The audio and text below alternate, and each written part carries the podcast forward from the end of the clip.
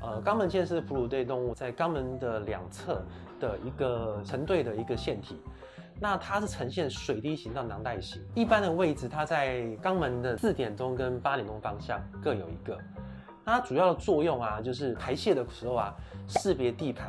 第二就是说确认彼此的身份；第三个就是说它可以帮助它润滑它的便便，可以达到这些效果。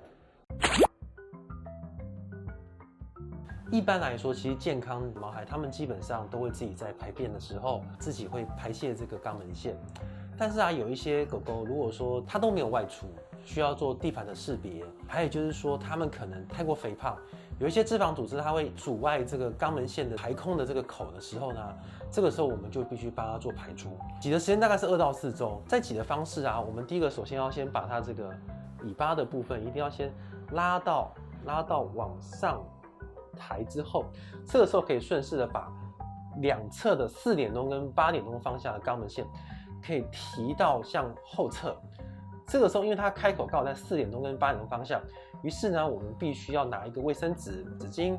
去捏住它的囊体，然后往肛门的方向挤。你会摸到一个囊体的东西，顺顺的往那边挤，就可以帮它做一个排空的动作。